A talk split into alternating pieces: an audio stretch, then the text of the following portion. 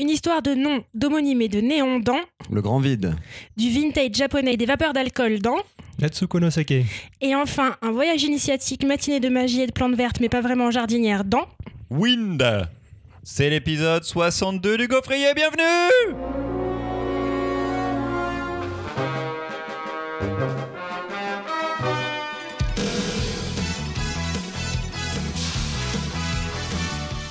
C'est le troisième épisode enregistré en compagnie d'un tipeur. Bienvenue à Jérémy avec un i. Salut. Salut, salut. Hello. Comme d'habitude, Marion et Mimoun seront également là pour débattre de 3 BD. Salut les copains. Salut Nous avons également Sam et Jérémy avec un Y avec nous.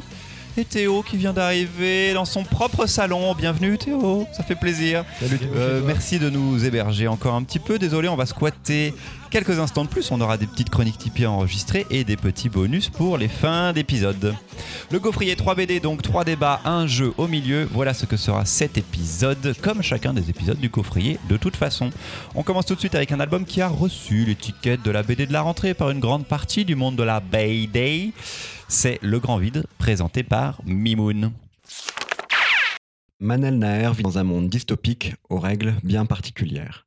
Ici, dans la seule et unique ville où peuvent vivre les êtres humains, d'immenses bâtiments se dressent à chaque instant devant vos yeux et partout des enseignes, des noms, des prénoms disposés pour être vus, lus et ne pas être oubliés. Car dans cette ville, seul compte ce qu'on appelle la présence, le fait que l'on pense à vous et à votre nom. Sans elle, la vie est impossible et vous finissez par mourir. Par contre, avec beaucoup de présence, vous pouvez vivre longtemps, très longtemps, jusqu'à devenir immortel et que le temps n'ait plus de prise sur vous. Mais Manel Naer n'a jamais vraiment porté beaucoup d'attention à sa présence. Sa famille pense à elle, son bibliothécaire pense à elle, et Ali, son seul ami, pense à elle. Ça lui suffit. Surtout, Ali- et Ali ont un objectif explorer le grand vide, cette zone du dehors, au-delà de la ville-monde où nul n'est censé pouvoir vivre, rien n'est censé exister. Mais alors qu'ils sont presque prêts pour le grand voyage, Manel découvre qu'une autre Manel Naer, une homonyme donc, est en train de devenir immensément célèbre et lui prend le peu de présence qu'elle avait pour elle. Dès lors, Manel Naer va devoir soigner sa présence et se prêter aux règles de cette société pour ne pas mourir et pouvoir mener à bien son grand projet d'exploration du grand vide. À la découverte de ce livre, c'est l'audace et le dessin de Léa Muriazek qui frappent le lecteur. Le jeu de perspective sur la couve et la quatrième de couve, la limitation à trois couleurs intrigue et vous donne envie d'ouvrir ce livre. Mais la claque est encore plus forte et déroutante dedans. Tout à l'encre et en la vie, Léa Muriazek crée un monde où elle s'amuse à jouer avec différents niveaux de dessin, du plus simple au réaliste et détaillé pour rythmer la lecture. S'inspirant à la fois du cartoon et du manga, l'autrice crée un langage graphique qui lui est propre en s'amusant tantôt à distordre les corps, tantôt à respecter l'anatomie. Par ce dessin du corps, on alterne entre le mouvement et la contemplation, l'émotion et la violence. Le tout entrecoupé par des planches d'architecture tout bonnement magistrales où le choix des trois couleurs met parfaitement l'immensité de cette ville, monde tortueuse, en avant. J'ai oublié un mot dans ma chronique. De plus, le découpage est totalement maîtrisé et une fois commencé, on a du mal à ne pas aller au bout de cette BD qui ne ressemble à aucune autre. Mais l'audace est aussi dans le propos. Pour cette première BD publiée chez un éditeur, l'autrice nous présente un monde dystopique qui ne ressemble à aucun autre. Dès les premières pages, on se questionne sur ce monde dont on ne connaît pas encore les règles, mais l'autrice parsème ses planches d'indices qui prendront sens plus tard, prouvant que ce monde était déjà entièrement conçu. La claque est là, et je peux même vous dire que la deuxième lecture est toujours aussi bonne. Et au fond, l'autrice pose à son lecteur la question de la liberté dans la société, euh, la, question de la résignation face au système, à travers une phrase simple. Préférez-vous vivre lâche et vivant ou courageux et mort? Nous proposons une bande dessinée au langage graphique jamais vu. Léa Muriazak désarçonne le lecteur, mais lui donne aussi une jolie claque, qui fait d'elle une sérieuse prétendante pour le prix Révélation du prochain festival d'Angoulême, mais aussi pour tous euh, les prix Révélation de l'année à venir, en fait. une belle découverte et une autrice à suivre donc. Merci Mimoun. C'est édité chez 2024 et peux-tu me redire comment on, on prononce le nom de famille? Je, je suis pas sûr, hein, Léa Muriazak. On s'excuse si, enfin, je m'excuse si je le prononce mal. Et nous allons tous nous excuser si nous avons à dire également le nom de l'autrice. En tout cas, ça tabasse. Marion, toi, qu'en as-tu pensé? Cool découverte Canon Cette couve est incroyablement réussie. On a déjà parlé pas mal de fois de couves euh, plus ou moins ok, mais celle-là, bien joué, bien joué. le, moi, je partais pour regarder ces dessins un peu étranges avec des visages qui ont l'air hyper simples, hyper cartoon. Et au fur et à mesure, et en fonction des moments, elle sait exactement quand rendre le truc beaucoup plus précis et beaucoup plus expressif. Cette ville est incroyable. Elle est hyper haute. Les perspectives sont vraiment, vraiment folles. Il y a un truc de vertige permanent qui est très chouette. Il y a un truc de mouvement qui est hyper bien rendu. C'est vraiment assez impressionnant graphiquement pour un premier album publié. Et puis, voilà, une fois passé le dessin, j'avoue que j'avais un peu peur d'aller lire l'histoire en me disant, ok, c'est une première, il y a beaucoup de taf sur le dessin. Que vaut l'histoire? Et ben ça tient, hein. ça tient, c'est pertinent. C'est vraiment, euh, vraiment certains passages qui tabassent avec des envies d'y revenir et je l'ai relu plusieurs fois alors que auditrice auditeur, vous savez que notre temps de lecture est précieux et que je suis mal organisée. Celle-ci, je suis Plusieurs revenue. fois plus que deux? Eh bien, je pense que je suis à 3 Ah et là maintenant, je ne l'ai plus entre les mains puisqu'à l'heure où je vous parle, j'en ai plus à la librairie puisque je ne sais pas si c'est déjà réimprimé. Ah oui, ça, ça risque d'être un problème. Jérémy? Et ben moi, je pense que déjà la première chose que je vais faire, c'est que quand je vais aller à la librairie, je vais regarder ces fameuses couvertures, puisque sur la malheureusement sur la tablette, ça rend pas vraiment, et Je j'ai l'impression que ça a l'air assez, assez fou.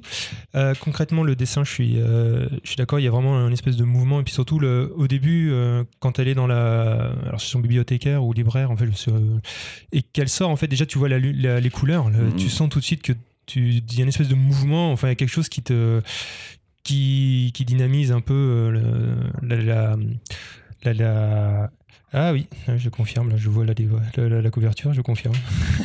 T'as vu cette profondeur incroyable? Ouais, Elle te regarde toi vers le haut alors que nous, on a, pour que vous voyez, une, une plongée incroyable vers le sol. Et la quatrième de couverture, nous, on va vers la. Elle regarde vers la droite et on regarde aussi vers la droite avec elle. C'est vraiment bien fait, les effets de perspective. mais euh, enfin voilà. Et puis euh, en plus, bon, euh, moi personnellement, ça m'a. J'ai mis du temps avant de comprendre ce qui se passait, enfin vraiment de, de Mhm. comprendre qu'est-ce qui était. Parce que quand elle, quand elle se promène, moi j'ai l'impression en fait qu'elle se promenait dans Hong Kong déjà. Je suis même à un moment, je suis revenu parce que j'avais pas vu le nom de l'auteur pour voir qui, qui avait écrit ça et surtout les origines parce que vraiment je tu vois ce qu'il mange et euh, tu vois, enfin clairement la, la ville représente énormément Hong Kong, ces espèces de néons qui sortent. Il y a que dans une ville comme ça où en fait, euh, comme les gars ont plus de place sur les murs, ils les font sortir en, en- à la verticale des, des bâtiments et c'est vrai que c'est euh, c'est vraiment intéressant le, le dessin. Après l'histoire, moi au bout d'un, enfin j'avoue c'est des thèmes aujourd'hui, euh, moi personnellement je le vois comme une espèce de critique un peu de notre société euh, narcissique, tout ce que tu veux avec euh, tout ce qu'on peut avoir autour, mais euh, bref, des thèmes que vous, enfin, là, on, l'a encore vu avec récemment, j'ai envie de dire, avec des histoires de Facebook, c'est un peu des trucs qui nous encadrent toujours. L'histoire, moi, m'a pas vraiment fait, enfin, m'a pas vraiment emballé comme un fou. Et euh, surtout, enfin, après, je veux bien en parler hors micro parce que j'ai pas envie de spoiler. C'est surtout sur la fin, en fait. Moi, j'aimerais bien comprendre un peu euh, votre votre vision des choses sur euh, sur sur la fin Here we go qui, euh, qui, enfin voilà, pour moi, euh, je sais pas si c'est un petit peu la, la, la fin habituelle du euh, bah, quand j'en ai marre de vivre en ville, qu'est-ce que je fais? Ah ouais, elle va à la campagne. Voilà. Bon, c'est peut-être un peu, peu- un peu autre chose. Ouais, c'était ouf comme album quand même. C'était vraiment totalement dingue. Graphiquement, c'est une grosse dinguerie. C'est inventif tout le temps en termes de graphisme. Il n'y a pas un moment ou une séquence où elle va pas essayer d'aller chercher quelque chose, d'aller trouver une petite amélioration sur son dessin, une petite idée graphique qui va vraiment tout changer. Et après, sur le scénar, en effet, c'est des, des thématiques qu'on a déjà vues euh, 12 milliards de fois. Moi, ça m'a fait penser à une nouvelle d'Alain Damasio qui était liée à ça aussi, à la- à la- à l'existence via les noms, s'approprier les mots, etc. Donc ça, c'est quelque part assez simple, mais par contre, la façon dont elle réussit à allier ça à une BD, et en plus ce trait qui est vraiment fou, quoi. C'est-à-dire sur le graphisme, ces personnages se déplacent un peu comme les personnages d'Emily Gleason, mais on a un dessin, comme tu dis, euh, plus cartoon manga, très Tezuka en fait, limite un petit peu. Il y, a une scène où elle se retourne la première fois qu'elle fait une attaque. Je ne spoile pas, mais ça fait très manga années 70. Euh, Il y, a, vraiment ce truc-là. Le côté cartoon qu'on retrouvait chez Melly Gleason, alors là, pour le coup, euh, je peux dire que moi, ça m'a fait penser, en tout cas en termes de claque graphique et de découverte de langage, euh, à Emily Gleason euh, ou à d'autres jeunes auteurs et autrices, en fait. Je trouve qu'on a une génération là qui s'approprie les codes et réinvente le langage à sa manière. Et c'est ça que moi j'ai vraiment beaucoup aimé. L'histoire, moi je trouve qu'elle est. En fait, là où je la trouve audacieuse, c'est que parmi les dizaines de euh, premières bandes dessinées qu'on lit dans l'année, moi parfois j'ai l'impression de lire à peu près la même histoire. Euh, J'ai souvent euh, des histoires de comment dire de d'adolescence, de, passage d'un âge à l'autre. Et c'est vrai que là, ça ne me touche, ça ne me touche perdu. plus, j'ai envie de dire, parce que je l'ai lu, relu, relu. Parfois, ça peut être bien fait, mais ça ne me touche pas. Introspectifs familiaux. Là, j'ai trouvé que la grande force, c'est de vraiment faire une proposition où on n'attend pas un jeune auteur, une jeune autrice avec ce graphisme-là. Euh, une dystopie de la SF. Alors, forcément, on pense euh, aux réseaux sociaux. Et je pense que ça va, ça va plaire à un public, euh, pour le coup, jeune adulte, ado, euh, sans problème, euh, ce- sur ce sujet-là. Mais en fait, je pense, je suis même pas sûr que ce soit en réalité ce dont elle veut parler. Je, je- Elle parle de l'existence de notre société et en effet, Oui. ça passe par les réseaux sociaux, mais juste par l'existence publique. Et l'existence publique réelle n'existe, en tout cas dans cet univers-là, que par la notoriété. Mm, mm. Elle parle plus de ça d'ailleurs. Elle parle de la, elle parle de la tu sais, notoriété. moi, les- Et les réseaux sociaux sont l'une des façons les, d'être les- les euh, connus. noms dans les rues, bah, ça fait aussi penser au, au nom de. Enfin, je sais pas, là, on est. euh, je, je donnerai pas l'adresse, mais on est dans une rue qui a un nom. Enfin, il y a, il y a un- il y a un peu. C'est l'idée d'immortalité, elle est là. Et il y a l'idée aussi du coup de l'artiste. Enfin, il y a plein de petites choses. Il y a, il y a forcément les buzz. Mais je trouve que c'est plus complexe qu'il n'y paraît. Et c'est peut-être même aussi plus simple. Parce qu'on essaye de calquer le, le réseau social, mais je, je suis pas sûr, c'est les rapports aux autres. C'est les rapports aux autres, mais Ouais. chaque. Alors, en fait, il y a plein de mini thématiques dans ce rapport aux autres Mhm. et elle n'explore aucun de ces thèmes jusqu'au bout. Par contre, elle s'est vraiment effleurée dans une sorte de globalité. Du coup, c'est pas du tout une critique. Ce que je dis, c'est vraiment très positif parce que elle va euh, pointer du doigt certaines Mhm. choses et à nous d'imaginer en fait la finalité de cette relation aux autres qu'elle écrit. Et tu t'évoquais un peu, Jérémy, la fin. J'avoue que la première fois que j'ai j'ai lu la BD, la fin, je l'ai trouvée un peu abrupte. En fait, en la relisant la deuxième fois, j'ai pris un peu plus de temps sur ces séquences de fin, euh, de profiter. Et, et le, le dernier mouvement du personnage, sans vouloir spoiler, c'est là que je me suis dit que la thématique, au milieu de tout ça, c'était vraiment la liberté. Parce qu'à un moment donné où elle est libre de faire son choix, est-ce qu'elle va le faire ou pas? Je, on- on- et est-ce qu'elle donne, elle ne donne pas la réponse, mais pour moi, c'est le, la- le, le truc de fin. Est-ce qu'elle va faire ce, le, le choix de, de rester dans le grand vide, de tenter l'aventure ou de revenir en arrière? Jérémy? Avec un pour, euh, rebondir juste sur ce que disait Mimoun, euh, ce que j'ai trouvé assez génial dans la fin, euh, c'est le rythme. Euh, elle était dans cette ville où en plus à la fin, euh, bon, je, désolé, là on est complètement dans le spoil en fait, on continue. Ah, ah non, spoiler Ouais, euh, non, non, mais euh, Allez, juste, juste avant qu'elle sorte euh, dans le grand vide, euh, il y a, il y a énormément de pages de décors de ville avec un rythme vraiment, mais c'était ultra oppressant. En même temps, il y avait quand même des, des belles perspectives, mais on voit le, l'immensité. le rythme, oui, voilà, l'immensité. Puis on voyait une certaine vitesse dans la manière de vivre et tout. Et puis, bim, se retrouve dehors euh, et il y a vraiment une fracture avec plus de texte, des choses très euh, concrètes, très euh, sensitives, sensorielles. Et ça marchait très bien. Moi, franchement, j'ai trouvé la fin très bien. Et globalement, l'album, je, pense que c'est un, très bon album. Euh, faut passer peut-être le début. il y a peut-être une difficulté de- d'aborder le dessin, qui peut peut-être être un peu, un, peu, un peu bizarre, mais qui en fait joue un vrai rôle dans le, dans le, dans le récit.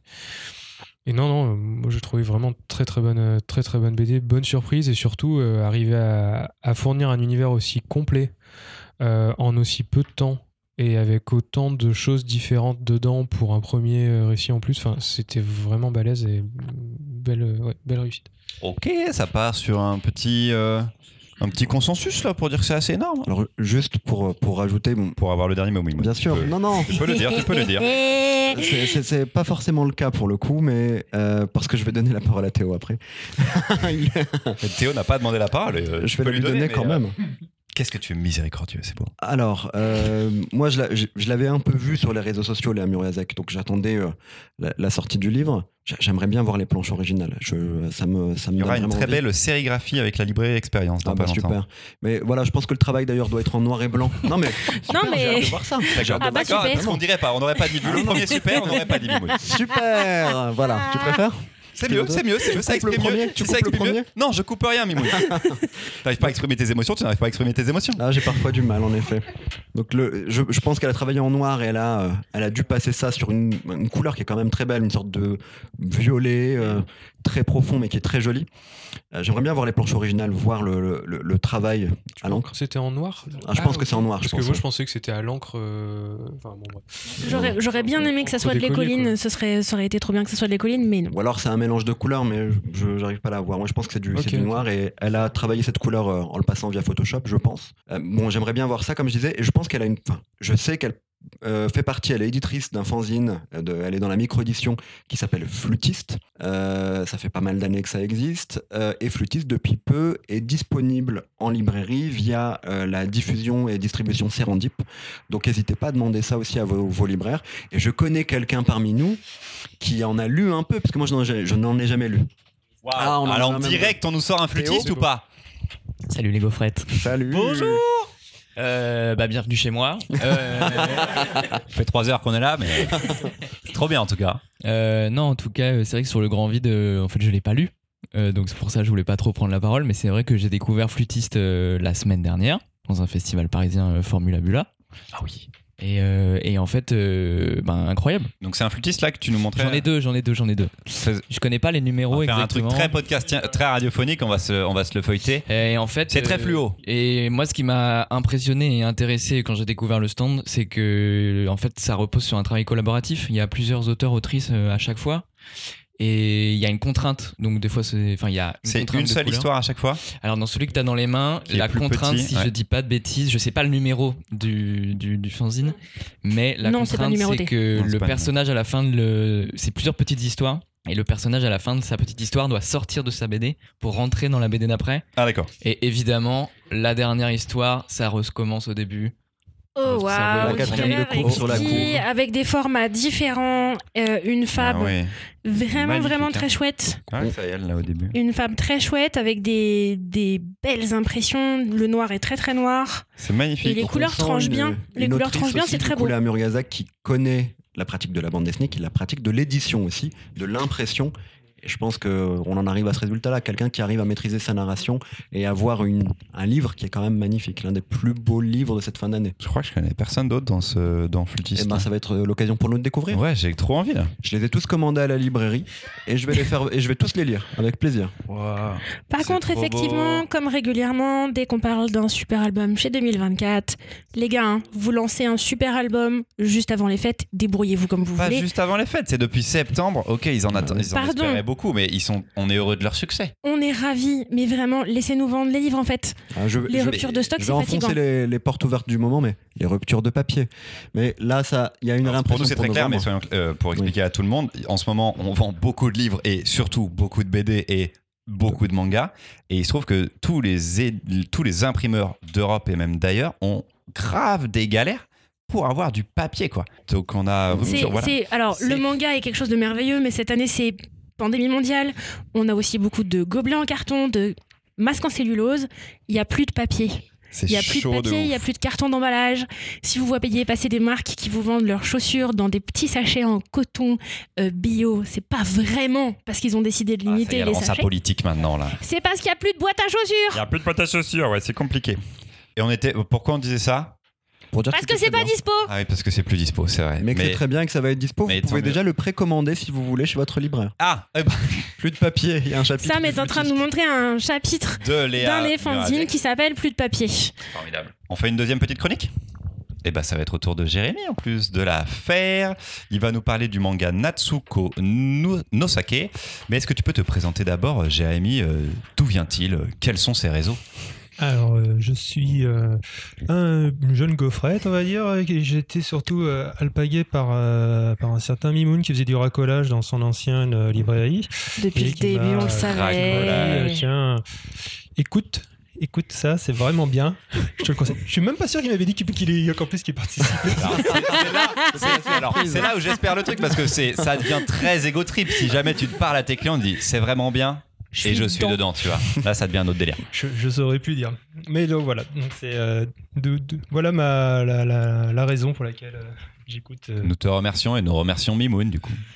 Je, je pense que je t'avais donné un marque-page Ah oui. Ce marque-page est collector. mm, avec une petite Depuis, euh, on a investi dans des correcteurs orthographiques. Pas du tout, on a investi dans rien d'autre, on n'a rien, d'autre- on n'a rien réimprimé d'autre. Je fais des posts où je fais 12 milliards de fautes d'orthographe parce qu'ils sont écrits à minuit et demi du soir et du matin, donc c'est toujours le bordel. Mais c'est vrai que là, on en a imprimé 800 et il y a deux F à gaufrier. Bon, ça arrive à tout le monde une erreur de débutant comme ça. J'ai le gaufrier. Et on est parti à Angoulême avec, ni toi ni moi ne l'avons vu.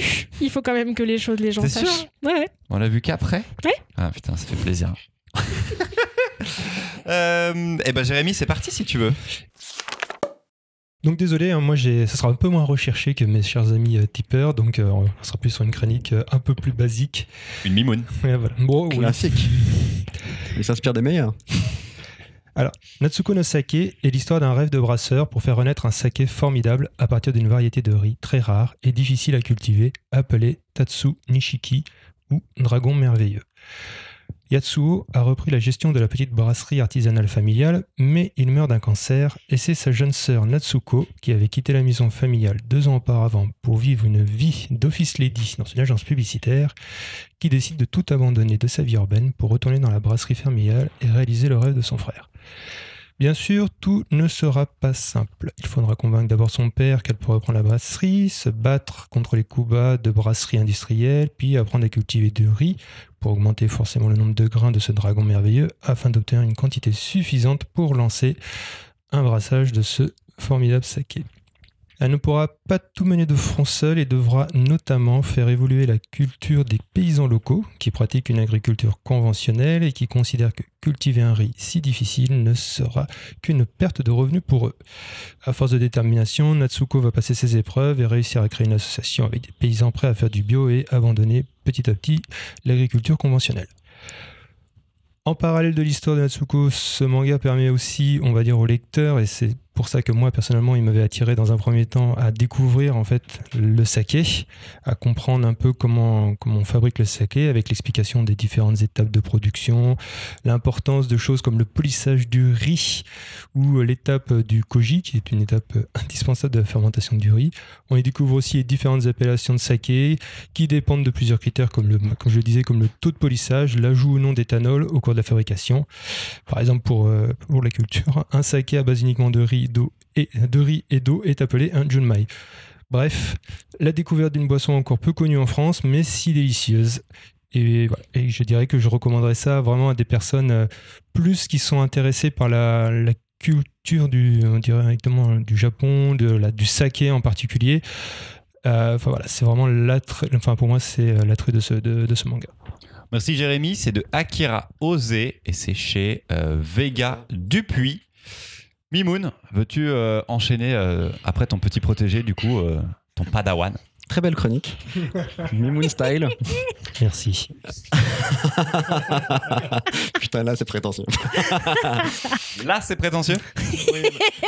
D'habitude, Aucune non, conscience ça de la passe, réalité. mais là. Non, moi, c'est une lecture que j'ai beaucoup aimée. Euh, ben, j'aime la culture japonaise, en effet, euh, mais je pense que j'aime encore plus le manga et ce que j'ai vraiment aimé, moi. euh, bon, la, culture du saké, j'ai j'ai découvert des choses. Est-ce que moi, j'ai appris et retenu autant que toi, là, Jérémy? Je suis pas sûr. Par contre, c'est un classique des années 80 qui n'avait jamais été publié en France, qui au Japon est toujours publié, republié dans à peu près tous les formats d'après ce que j'ai compris. Ça se vend toujours. Moi, ce que j'ai adoré aussi derrière, c'est d'abord l'histoire familiale, les relations entre les personnages. J'ai adoré le rythme, le dessin, ce truc un peu old school euh, où quasiment chaque chapitre se finit par une, une pleine page hyper calme qui calme la, la- la fin du récit. C'est très touchant, très bien écrit. Ça n'a pas du tout vieilli en fait. C'est assez génial et en fait, ah moi je trouve alors.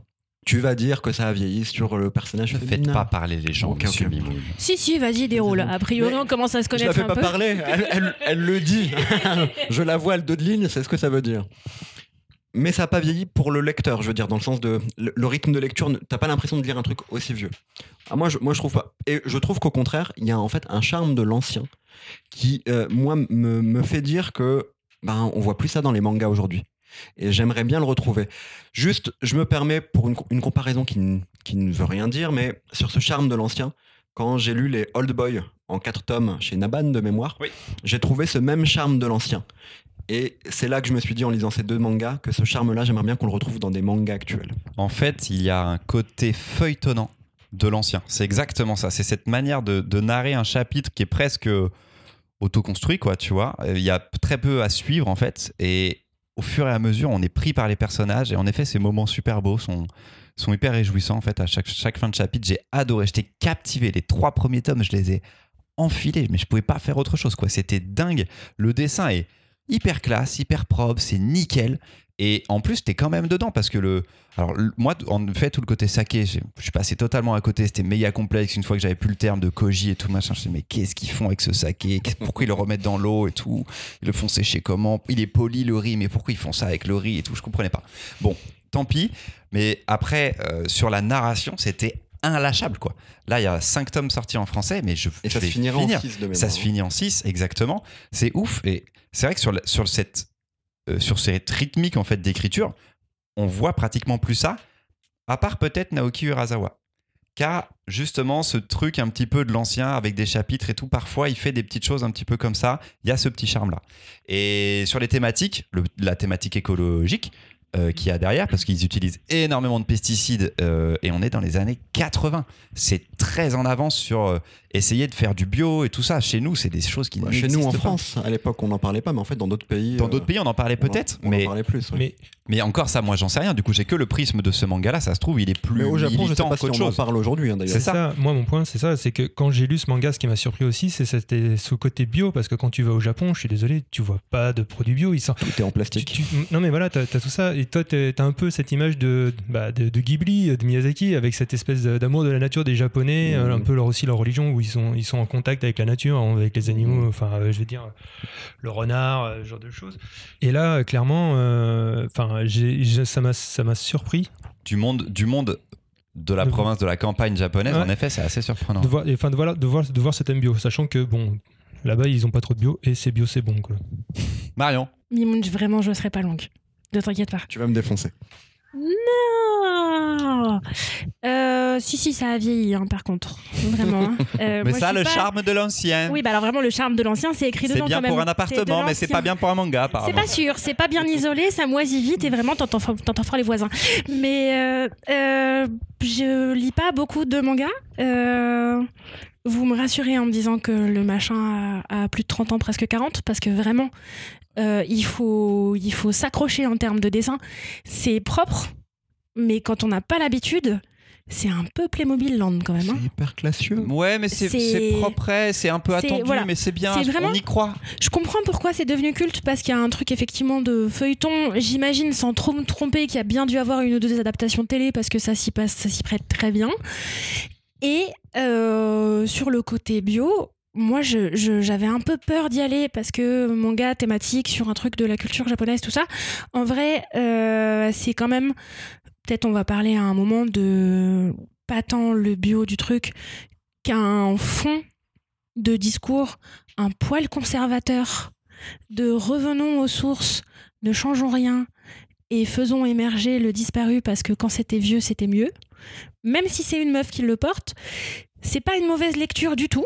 C'est vraiment plutôt même agréable, c'est fluide, bien découpé, même sur un truc hyper technique auquel vraiment pour le coup le saké, j'y connais rien, j'en bois pas. Et ben j'ai appris plein de trucs. Le personnage féminin, on a vu mille fois pire que ça et plus récent. Oui. Et plus dire, récent de ouf. Dans des BD plus- sur le vin ou sur la bière. Je ne vois vraiment pas là, de moi, en quoi tu parles. Nous n'avons pas besoin d'aller à l'autre bout du monde pour voir vraiment des brasseurs et des brasseuses et des personnages féminins. Elle, elle reste habillée. Oui, il y avait les gouttes- il y a les gouttes de Dieu en plus en manga juste sur le vin. Mhm. Sans, clairement, sans Natsuko no Sake dans les années 80, il n'y a pas le phénomène des gouttes de Dieu au début des années 2000, quoi. Je sais pas. Ça, c'est sais pas. Il y a- ça. Il y, a vraiment le truc euh, familial, moi, je trouve, dans Natsuko no Sake, que t'as. mo- Alors, dans les vrai Tu n'as pas dans les maîtres de l'orge Vraiment, je ne voilà, vois pas de quoi tu parles. Les maîtres de Ouais, l'orge. les maîtres de l'orge. Oui, oui, les château. maîtres. Ah, je l'avais plus. Voilà, Château Bordeaux, les maîtres de l'orge. Mm, mm. Voilà, La voilà, saga voilà. familiale euh, avec de l'alcool. Jérémy? Euh, alors bah, moi je connaissais Ok, pas du tout et euh, je suis pas allé au bout, enfin j'irai au bout mais j'ai pas eu le temps. Mais là je suis dans le premier tome, je vois ce que tu veux dire Marion. Euh, j'ai bien aimé le, j'ai beaucoup aimé le début et puis je, vois à peu près ce qui va se construire. J'ai trouvé ça super intéressant au niveau culturel en fait. Enfin euh, il y a le rapport au travail dans la grande ville et le rapport à la famille au deuil etc. Enfin culturellement on peut apprendre si on n'est pas tellement au jour là-dessus. Plein de choses sur la culture japonaise, en tout cas de ces années-là. Je, je sais pas si aujourd'hui ça a beaucoup bougé. Bon, je, je- je- pour l'instant, c'est un bon début de lecture, mais je, je suis pas allé plus loin pour l'instant. Sam? Euh, je ne l'ai pas lu, ça me questionne. euh, parce qu'effectivement, euh, les BD sur des thèmes comme ça, sur les alcools en, en l'occurrence, euh, entre les maîtres de l'orge, euh, des gouttes de Dieu qui sont imbouffables pour des raisons différentes, euh, là, si la narration elle tient la route, euh, je prends. Et si Tom pas 44 Allez, Si C'est une vraie épais, information. pas 44 comme les gouttes de Dieu. c'est vrai. Sans compter le spin-off mariage. Écoute, Dieu mariage. Déjà à 17 J'avais oublié, j'avais oublié. Je ne savais pas que ça existait. Et, raté ça. et oh là là. Pour info, l'auteur, là il faut que je lise mes notes, a une autre série publiée en français qui s'appelle Le disciple de Doraku. C'est publié chez Isan Manga. Et ça raconte l'initiation d'un jeune garçon au Rakugo. Alors, pareil, dans mes notes, c'est un art théâtral japonais basé sur l'humour. C'est des gars assis à genoux qui racontent des blagues et il y a des chutes. Apparemment, c'est un art chez eux, donc il faut imaginer Michel Leb à genoux qui fait des blagues. Alors vraiment, on a déjà eu cette discussion. Et on peut avoir un art ancestral et laisser les connards de côté. Oui, mais c'est. Vraiment Les gens imaginent Michel Leb à genoux, tu Mais vois. en fait, ils arrêtent d'imaginer Michel Leb. Bon. Vis ta meilleure vie, Michel Leb, mais ne reviens plus dans les esprits des gens. Donc c'est chez Isan, c'est toujours en cours de publication. C'est pas du tout le même format parce que pour le pour Natsuko no Sake, c'est un format manga assez classique. Ils sont très épais les tomes, mais c'est assez classique. Par contre, chez Isan, euh, sur le Doraku, c'est plus grand, cartonné, vraiment à l'ancienne de ouf en manga. Mais euh, on voit que du coup, l'auteur a quand même une une envie de montrer le patrimoine japonais culturel, qui soit donc du coup théâtral ou là euh, agricole avec le, avec le saké. Mais voilà, il transmet ça en tout cas depuis longtemps. Et le disciple de Doraku est postérieur à Natsuko no Sake. Donc c'est une de ses séries les plus récentes. Donc voilà, toujours en cours de publication. C'est une belle série chez, euh, chez Vega, que, qui est un éditeur qui publie pas mal, qui est en train de remonter depuis leur rachat euh, par un Dupuis. Un jeune éditeur et qui a appartenu au groupe Stenkiss dans le monde de l'édition et qui a été racheté par le groupe, euh, le groupe Dupuis. Et, euh, et donc maintenant, c'est pour ça qu'on a Vega Dupuis. Ils annoncent pas mal de nouvelles petites séries. Donc c'est cool. C'est un éditeur qui est en train de monter tranquillement. Et ils ont du coup une série patrimoniale que j'aime bien. Bonne pioche. Bonne petite pioche. Est-ce qu'on ferait pas un petit jeu? Allez. Oh oui. Jérémy Alors, comme depuis deux épisodes, ce n'est pas moi qui m'occupe des jeux, des questions. C'est notre invité Jérémy avec un Y qui nous prépare un petit quiz pour que je puisse participer. Théo, tu es le bienvenu aussi. Tu peux crier, tu peux t'approcher de nous sans problème. Jérémy va nous expliquer les règles de celui-ci. C'est un jeu sur le Go Go Go Frier. Good Lord. Sur, sur nous ou sur le générique en particulier Alors vous, je vous connais pas assez. Non, pas que, pas que le générique. sur le podcast Combien en de fois général. go, go, go, go, go, go, frier Ah, c'est vrai que c'était- ça aurait pu être pas mal. Euh, non, c'est plutôt d'ordre général, à voir un peu si vous avez, euh, vous connaissez Si on bien. était là pour voilà, nos si vous étiez là la pour les je, oui, Je voilà, me rappelle doutais, même plus des épisodes qu'on enregistre à chaque fois. Donc, genre, par exemple, dans quel épisode Christopher a-t-il réalisé sa chronique d'anthologie sur Blame, tant appréciée par les autres Trois. membres de l'équipe Le troisième. Ouais, Oh, ouais, bah. Christopher, un point. Écoute, il y a des choses qui marquent dans la vie et clairement, ça a été un, un élément La fondateur brûlure- dans ma La carrière. brûlure chauffe toujours. Je voulais, je voulais qu'on revienne sur ce. Mais c'est fou sur Blame Ça vient d'être réimprimé, je vais en vendre des tonnes à Noël. Thomas a été réimprimé? Le tome 1 est réimprimé, Gaga. On peut l'avoir Putain, là, C'était le troisième, c'était si tôt. C'était Ce très, début très de carrière dans les chroniques Et manga ça quand même. revient souvent, donc ça me fait à chaque fois Écoutez ce troisième début. épisode.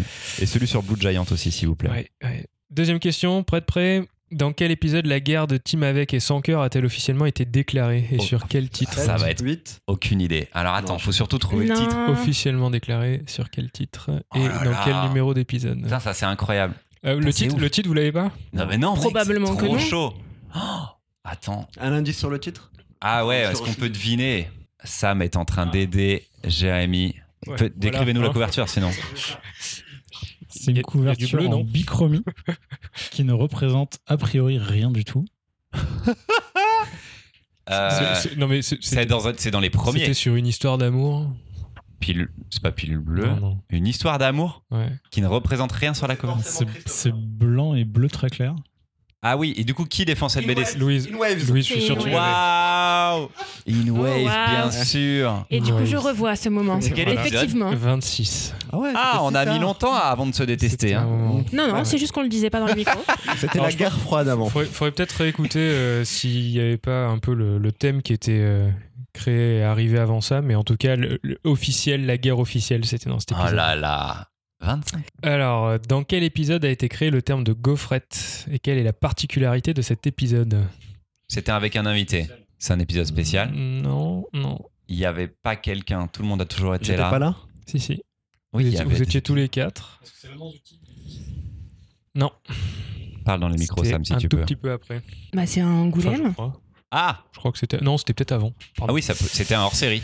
Angoulême, peut-être. Non. Ah, ou alors peut-être j'ai raté l'info. Oui, Non, peut-être non, peut-être non. que j'ai des conneries. Ah, bah, enfin, si tu veux, on Euh, te fait confiance, pas. tu Mais écoutes pas. les épisodes, nous pas. Voilà. Donc, Vous l'avez rappelle Ah, je pensais- putain, C'est marrant, je pensais que c'était plus facile que ça pour vous. Ah non, c'est extrêmement compliqué. Euh, ben je ne sais pas. Écoute, euh, il y a eu un moment un débat avec euh, Gaufrios Exactement. et on a fini par euh, demander Ah, l'avis c'était d'internet. une, euh, Sinon, c'était faites-le au une- juste prix, vous dites un c'était numéro. une et puis, FAQ, un euh, truc comme ça, non On a fini par demander l'avis à internet et on est revenu et internet 40e. avait décidé.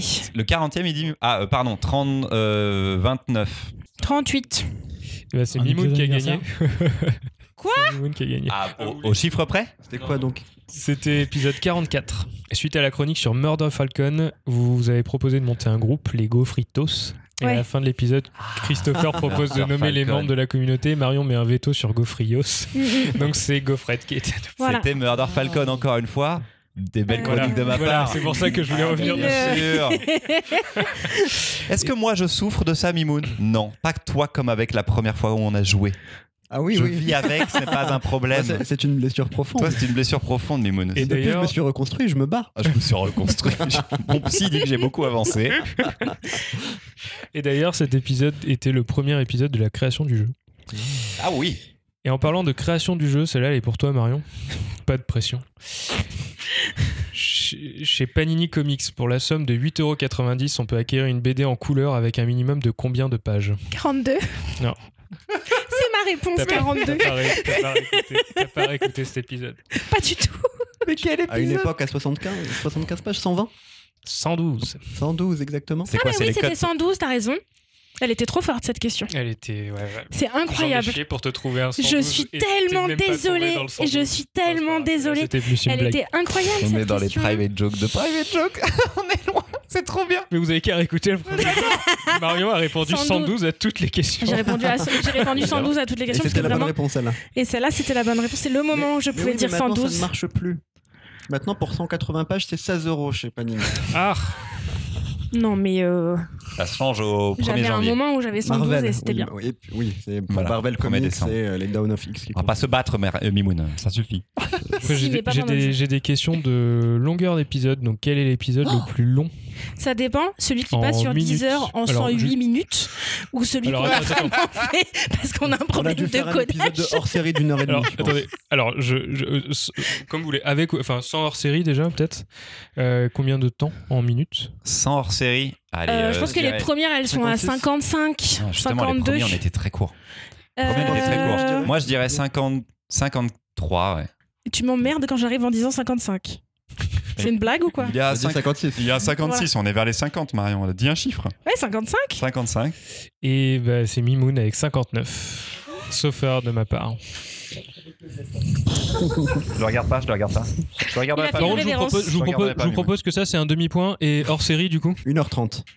1h30. 42, 1h42. C'est Ah. quoi C'est la FAQ libraire, un truc comme Ouais. ça, là Le Le retour, retour des confinements. euh, le post Angoulême. Le Le post post-confinement. confinement, pardon. Euh, ouais, c'était bien 1h20, j'aurais dit. Moi, je fais 1h40. Ouais, 1h39. Ah, bien joué. Putain, on avait mal pris longtemps. On avait enregistré celui-là et deux autres après. Ah, celui-ci était on était au bout de notre vie à la fin. Les, épisodes, les, les enregistrements de trois épisodes, là, je trouve que c'est très très tranquille. plus. Il t'écoute plus. Et- Non, non, non, non, mais je. Mais ça se passe très bien pour trois épisodes. Les guerriers refont leur gloire. Et niveau originalité, du coup, les plus courts, sans hors série 32. 35, 35, pardon. Ouais, le premier. 22. On a fait des épisodes de 20 minutes. Tu comptes les, les pilotes que vous avez eu euh, Non. pas les pilotes. Non, non, Non, on a fait vrai. des épisodes de 20 minutes. Et toi, t'as dit combien, Mimoun 35. Mais peut-être qu'on peut être un peu plus court, mais je dirais 35. Ouais, ce sera 35, plus- on l'a fait, sera- sûr. Et toi, t'as dit 20 22 minutes. Donc moi, je suis à 29. Ah, bah 25. Donc c'est Christopher. Ouais Putain, mais Marion, pas loin? C'était l'épisode 8 qui faisait 25 minutes. Attends, t'avais dit 22 Elle dit 20. J'ai fini par dire 20. Ah, t'as fini par dire, putain, arrondi. tu serais resté à 22, ça aurait été nickel. arrondi. Et niveau hors série C'était lequel, pardon? 8. L'épisode 8, Ok, d'accord. ça t'aide beaucoup. Ça m'aide beaucoup, c'était vraiment un épisode où je me suis encore pris une raclée, c'est certain. Non, parce que d'habitude, c'est plus long quand tu prends une raclée. Ça, c'est du temps. Le plus court hors Me série. dirais comme le 37 riz, fait. Plus court hors série, 37. Oh, Attends, le Premier- plus court hors série, c'est la galette. C'est Le la galette des rois. Il est 20 vraiment très court, la galette des 20 rois. minutes encore. Ouais, ça doit être à peine. Non, 13 minutes. Non, mais du coup, il- c'est tout, j'ai j'ai déjà, déjà donné mon chiffre. C'était 20 minutes pile, euh, enfin, Ouais. pile Bien joué. à la minute quoi. Putain, bien joué. Donc bien joué, bien joué. Bon et en tout, et après on s'arrête parce que voilà. En tout, combien de temps de podcast? Merde, ça, on pourrait- j'aurais pu regarder. Ah, la ça sur 10 heures. statistique, elle doit être sympa. Alors euh, je, je garantis rien. Mais bon, on va quand même jouer hein, parce que bon, la calculatrice elle a Même à question, la fin. en temps réel ou en temps 10 heures Et oui, parce que vous avez des encodages euh, tout pourris sur les premiers. Je me suis merdé au moment d'exporter les fichiers. Donc vous entendez soit une seule fois le podcast, mais sur 10 heures, je comprends pas comment ça se passe, et vous pouvez pas revenir en arrière, soit vous l'écoutez 6 fois à la suite. Et c'est pas sympa parce que vous l'écoutez 6 fois, mais ça nous fait qu'une seule écoute. Donc c'est très nul. Euh, putain, combien de temps? 60 épisodes, enfin 59, un peu plus 80, avec leur série. 90 heures. Ok, 90 heures, 80 heures, 80, ouais, quand même, un peu moins. 85 Euh, On est à 80, non, 85 non, mais et c'est- 90. il est, à, il est à 260. non, mais Ouais. c'est- mais non, mais c'est bien moins. Ah ouais? Ah ouais, je suis nul en calcul, moi. Vas-y. 47 heures et 54 Mais oui, parce qu'on fait que Voilà. 65 épisodes et ça dure moins d'une heure, donc c'est forcément. euh, Tu vois, on est parti de Mimoun et c'était ça notre défaut. du tout retenu vos réponses, je sais pas qui. Mais parce qu'elles sont Bah, c'est fausses. celui qui a moins. Parce qu'elles sont fausses. C'est moi qui, celui ai qui été le compte les points pour, Toi, t'as dit plus et toi, c'était 85 ou 80 Ouais, moi j'ai dit 85. Le Donc c'est est moi pour toi. 80. Quel point, Euh, avec euh, bien le double de Bien la joué. réponse. Euh, En temps de montage, on parlait en temps de montage, évidemment. En temps 10 heures, je suis désolée. J'ai une question bonus si ça vous botte. Oh. Christopher, tu pourras peut-être la, la couper au montage si elle te plaît pas. J'aimerais juste des infos en fait là-dessus. En à peine deux années d'existence à l'époque, le gaufrier est déjà arrivé à figurer dans les remerciements d'une BD jeunesse à grand succès. Oui. Quelle est-elle cinq mondes. 5 mondes, C'est les Thomas. 5 mondes. Ouais. Pas Thomas. Ah, tome pardon, 4, oui, tome bien sûr. 4. Dans le Quatre. tome 4. Tome 4, ouais. Ça Ouais. Comment ça s'est passé? Et ben en fait, très simplement, euh, je poste un, visuel sur les réseaux sociaux. euh, pour C'était la- l'épisode jeunesse, je crois, du salon de C'est la spéciale jeunesse spéciale que jeunesse tu m'as pas laissé chroniquer les 5 mondes qui étaient sur ma liste depuis le début. C'est pas le moment des rancœurs, c'est un beau moment pour nous. Ouais. Et euh, il se trouve le sang du que il se trouve que le l'un des scénaristes dont j'ai oublié le nom, bien Il sûr, est éditeur et il est Marc francophile. Siegel est euh, francophone, francophile et tout. Et en fait, il a donc tout simplement écouté le podcast. Il nous a envoyé un message. Parce que quand tu le tags sur Instagram, ça fait comme si tu lui envoyais un message privé, tu vois. Du coup, il répond, il fait euh, merci beaucoup et tout, c'était trop bien. Donc je fais en mode pardon, euh, très étrange, tu vois, ce truc, trop content parce qu'en plus c'était vraiment une BD bah, qu'on avait adoré. Et le tome 4 arrive en librairie. Je, alors j'adore regarder les remerciements, mais j'allais pas forcément lire tout de suite ce tome 4. Et j'ouvre et je fais ok, il y a marqué C'est merci nous. au chroniqueur du C'est nous. coffrier. Et c'était une dinguerie que j'ai envoyé tout de suite aux copains. Et je suis très fier. Très Je suis très, ouais, c'est très touchant d'avoir euh, d'avoir notre nom euh, dans un tome de BD qu'on adore en plus, d'une série qui est vraiment trop bien. Et, et puis c'est un peu grâce à vous du coup les gaufrettes, euh, voilà quoi. C'est parce que si vous n'étiez pas là, on ferait pas tous ces épisodes. Ou si peut-être on le ferait, mais ce- pour l'ego de Mimoun et ça fonctionnerait quand même. Enfin, ça nous ferait marrer. Ça nous ferait marrer. Mais on est bien content. Merci beaucoup. Merci Jérémy. Merci à vous. C'était la fin des quiz. Merci.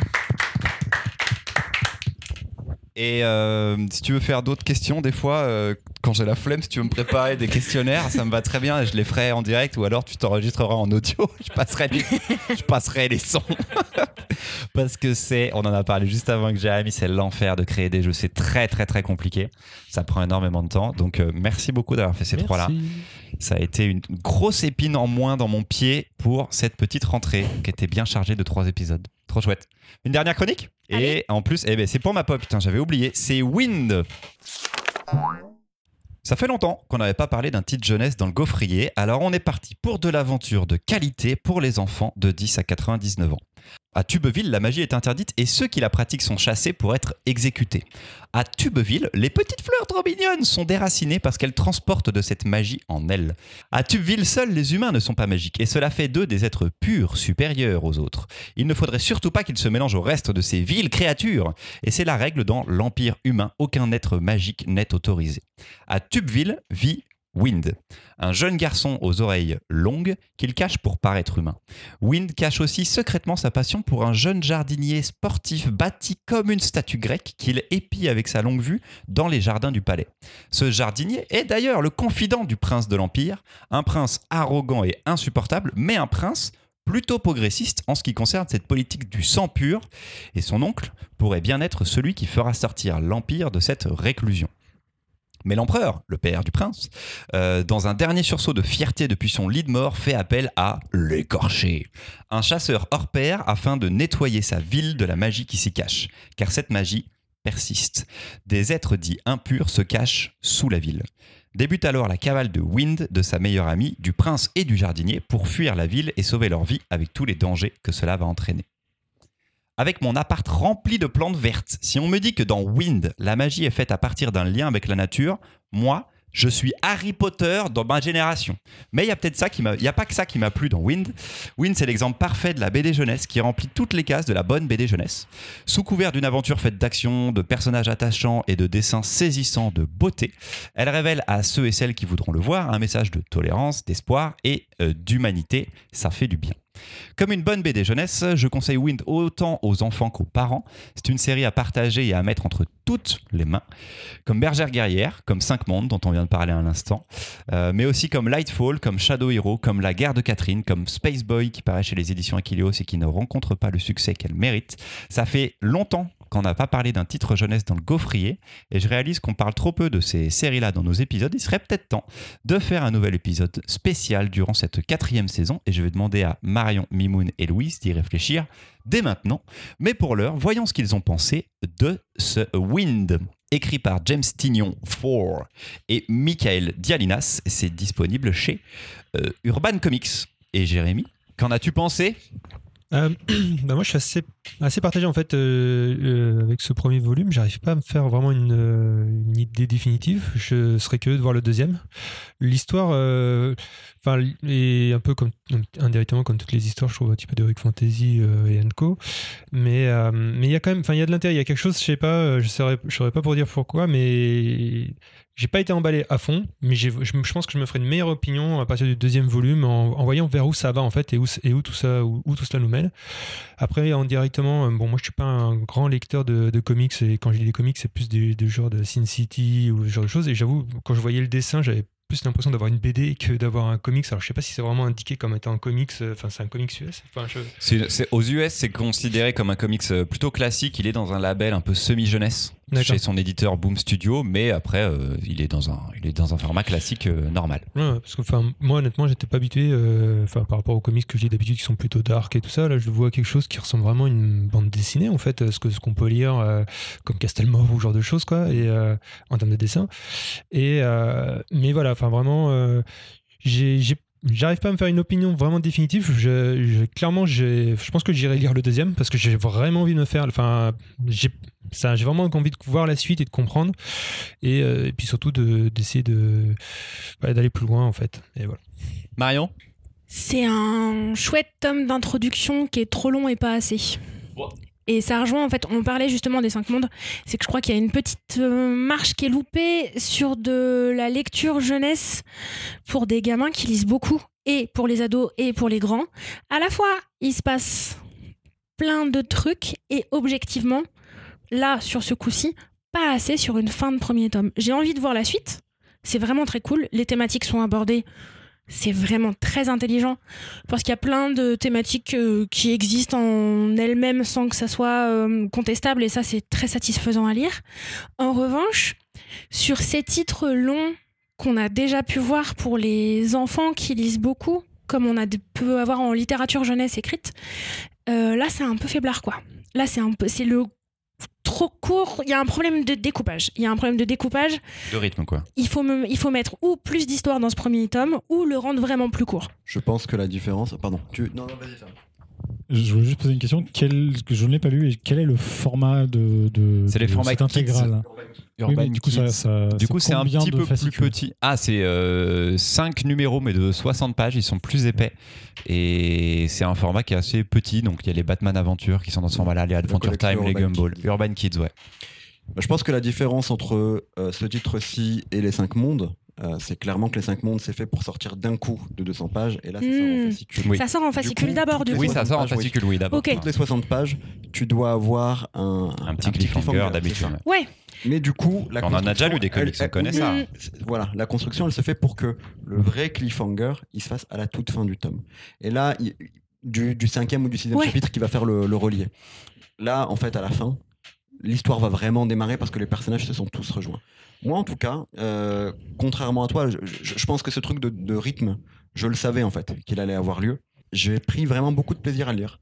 J'ai été surpris par un scénariste que moi je connais pour du super-héros, James Tynion The Force, notamment sur du Batman, qui est pas un mauvais scénariste, mais pas, qui, est, qui est pas mon scénariste préféré. Et là, je trouve qu'il fait une série euh, ouais, vraiment, vraiment très bonne. Je me demande, je crois que ça a reçu des prix hein, aux États-Unis. Très bonne question, mais je suis pas cas, ça a sûr. été sélectionné. Ça a sans doute été Parce sélectionné. j'en ai entendu parler avant de cette série jeunesse de James. C'est Après, peut-être que j'ai entendu ça dans un podcast ou euh, chez, euh, je sais pas, chez euh, First Print peut-être. Chez euh, First Print ou dans Comics Podcast, ouais. voilà, j'ai peut-être entendu parler de ça dans, dans- ailleurs. Euh, voilà, je crois que ce sera en trois tomes. Ça sera en 3, alors qu'aux États-Unis, c'était même pas annoncé euh, comme potentiellement fini en du coup 15 petits numéros, mais Mm, mm. ça le sera. Donc euh, l'éditeur français a limite plus d'infos que les lecteurs américains. Mais voilà, en tout cas très chouette. Moi j'ai hâte de lire la suite et je me dis que si j'ai un cadeau à offrir à un neveu, une nièce, un cousin, une cousine, et ben ça sera ça en fait. Ouais, très bien. Jérémy avec un Y. Ouais, super lecture. Non, vraiment, euh, c'était très très chouette. Je suis par contre d'accord avec Marion. Moi, je trouve que en lisant euh, ce premier tome, euh, il y a beaucoup de choses et au final, quand on prend du recul, bah, il y a pas grand chose et ça me manquait la suite. J'espère qu'ils sortiront peut-être une intégrale ou alors euh, peut-être la possibilité d'offrir les trois d'un coup. Enfin, je sais pas, mais un, c'est vraiment pas assez. Ça prend en son même- temps pourtant à lire, non? Ah non, mais je- le rythme est très bien. Ouais. Moi, je trouve qu'il n'y a pas de problème de rythme. Mais il y a juste pas assez de choses dans le premier pour. euh, Bah, voilà, on a, il, a- il pose les bases de, du, du- de, de ce qu'il va raconter, de son histoire, de ses personnages. Et en effet, euh, bah, à la fin, euh, ça démarre, donc on en veut plus en fait. Euh, mais sinon, à part ça, c'était très chouette. Les dessins sont très jolis et peuvent être du coup abordés par des enfants, jeunes ados, peu importe.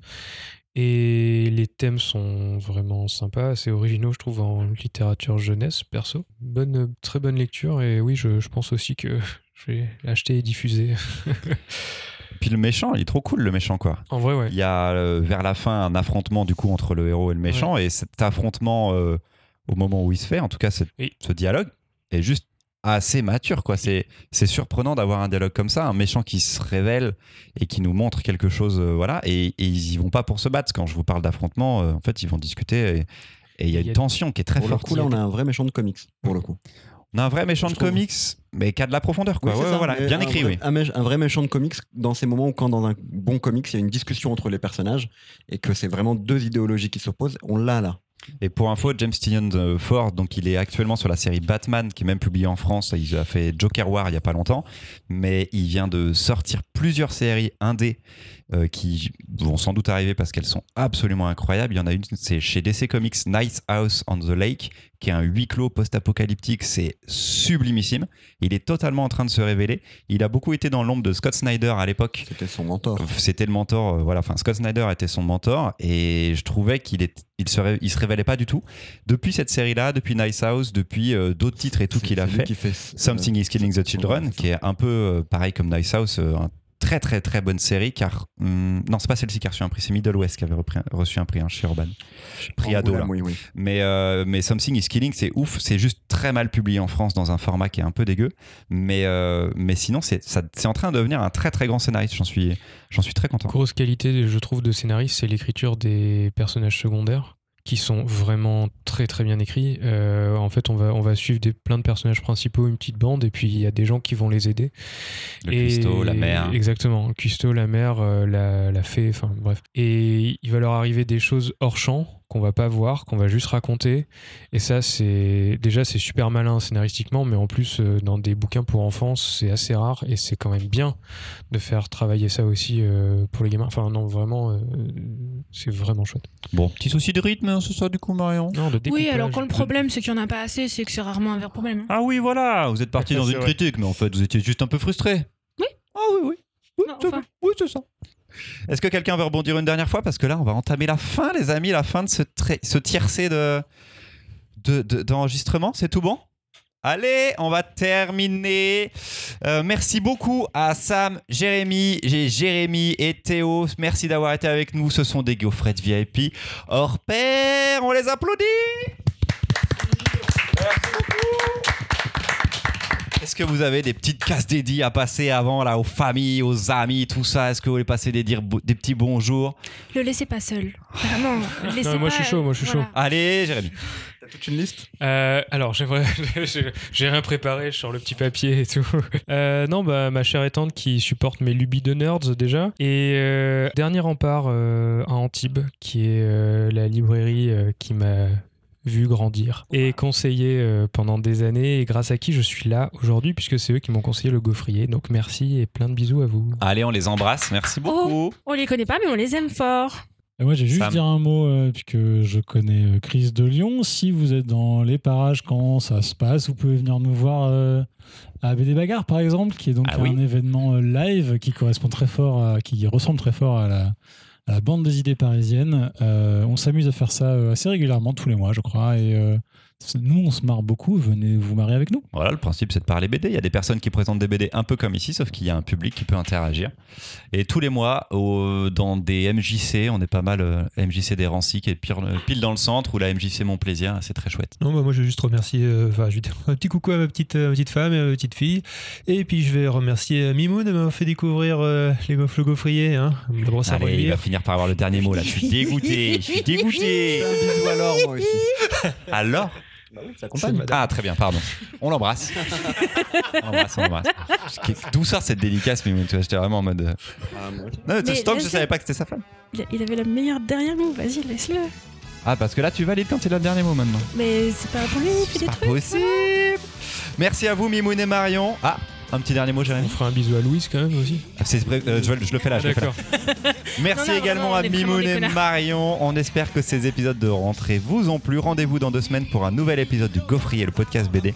Est-ce que Louise sera de retour? Est-ce que je serai encore seul face à la team sans cœur? Louise revient On t'aime Allez, à ciao les gaufrettes. Lisez plein de BD. Bisous Salut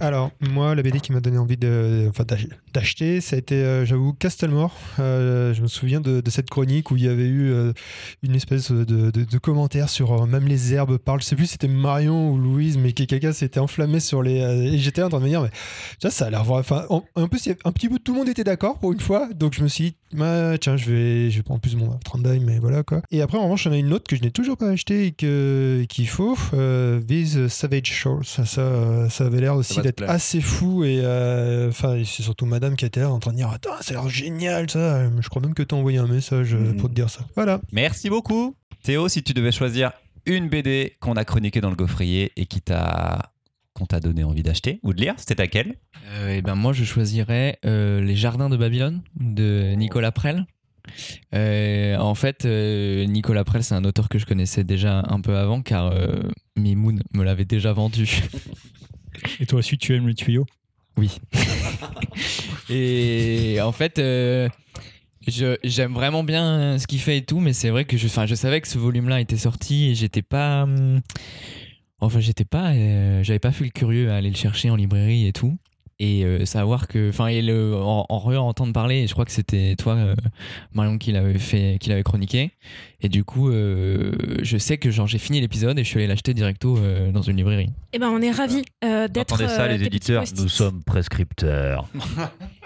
Tu vois, il y a deux teams. Il y en a qui sont prescripteurs. Et puis moi, je suis un petit post-it. on n'a pas le même rapport euh, pas la à l'audience. C'est pas du tout la même humilité, Marion. Merci beaucoup. C'était les petits bonus de fin d'épisode. À bientôt.